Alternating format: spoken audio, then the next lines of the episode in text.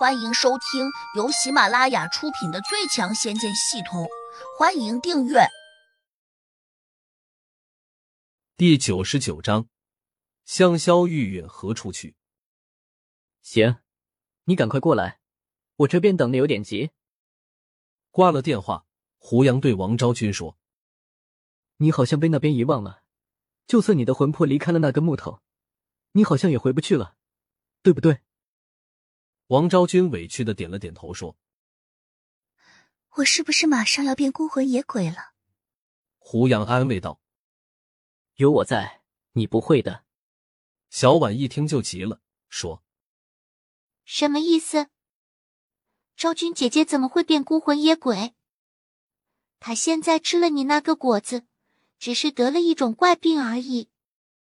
你吃了这种果子，身体有什么反应？”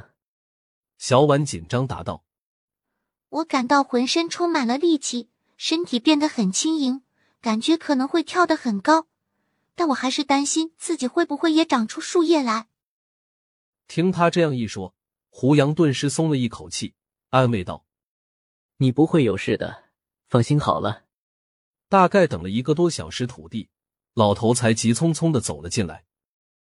此时的他穿着一套西装，留着花白的胡子。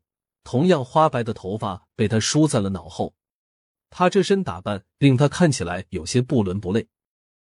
你怎么穿成这样，就像一个老妖怪？胡杨有些惊讶的说：“你让我过来，这里难免有其他的人，我只能换一种现代人的打扮，所以就只能穿成这样了。”土地老头压低声音说：“果然。”小婉用警惕的目光盯着这个老头，和王昭君小声的议论：“一个老年人竟然穿的这么时髦，不像是个好人。”胡杨问土地老头：“你找的那什么装魂魄的瓦罐带来了吗？”“带来了，这可是明朝时的青花瓦罐，是当年一个很有名的捉鬼大师常用的东西。一旦把魂魄装在里面。”他肯定逃不了，外面的人也休想把他抓出来，因为这个瓦罐有一个封闭咒语。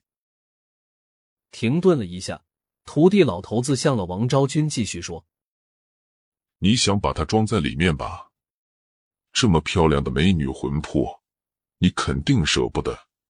我很理解你的心情。”没有一句实惠的，废话太多。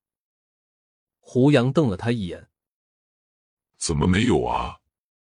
等我把他的魂魄装在罐子里面，再把照片给你，你便可以随时把他换出来陪你玩了。不过他只有魂魄，你可摸不着他柔软的身体。土地老头嘿嘿的坏笑道：“他这话说的并不小声。”小婉听得直皱眉，忍不住说：“这是哪来的老头子？一点也不正经。”王昭君同样羞红了脸。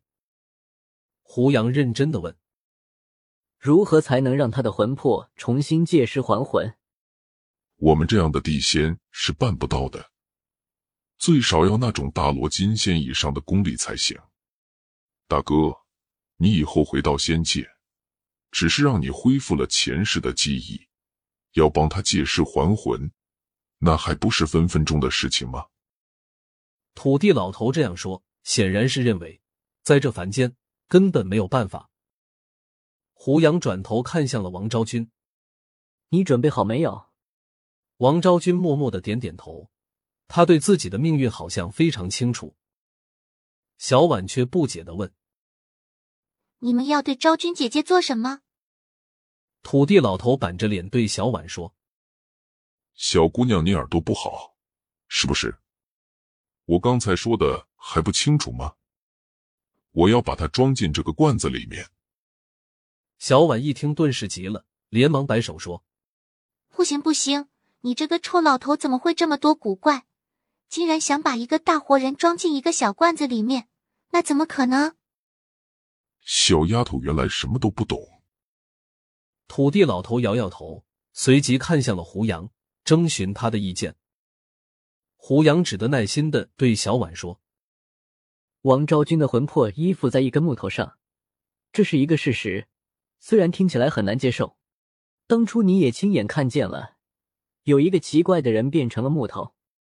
小婉捂着耳朵说：“不管你怎么说，我都不答应你把昭君姐姐装进这个小罐子里面。”王昭君把小婉拉过来，温柔的说：“小婉，你如果不想要姐姐从此消失，你就要听你胡杨哥哥的话，好不好？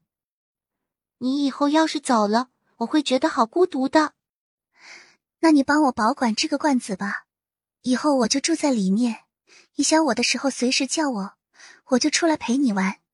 王昭君微笑道：“好，那就把这个罐子放在屋子里面，谁也不准拿走。”小婉含着泪说：“自从跟着胡杨，他经历了很多事情，对这些神鬼传说，他已经默默的接受了。”胡杨答应了他的要求，土地老头随即展开了手掌，对着王昭君做出一个下压的动作。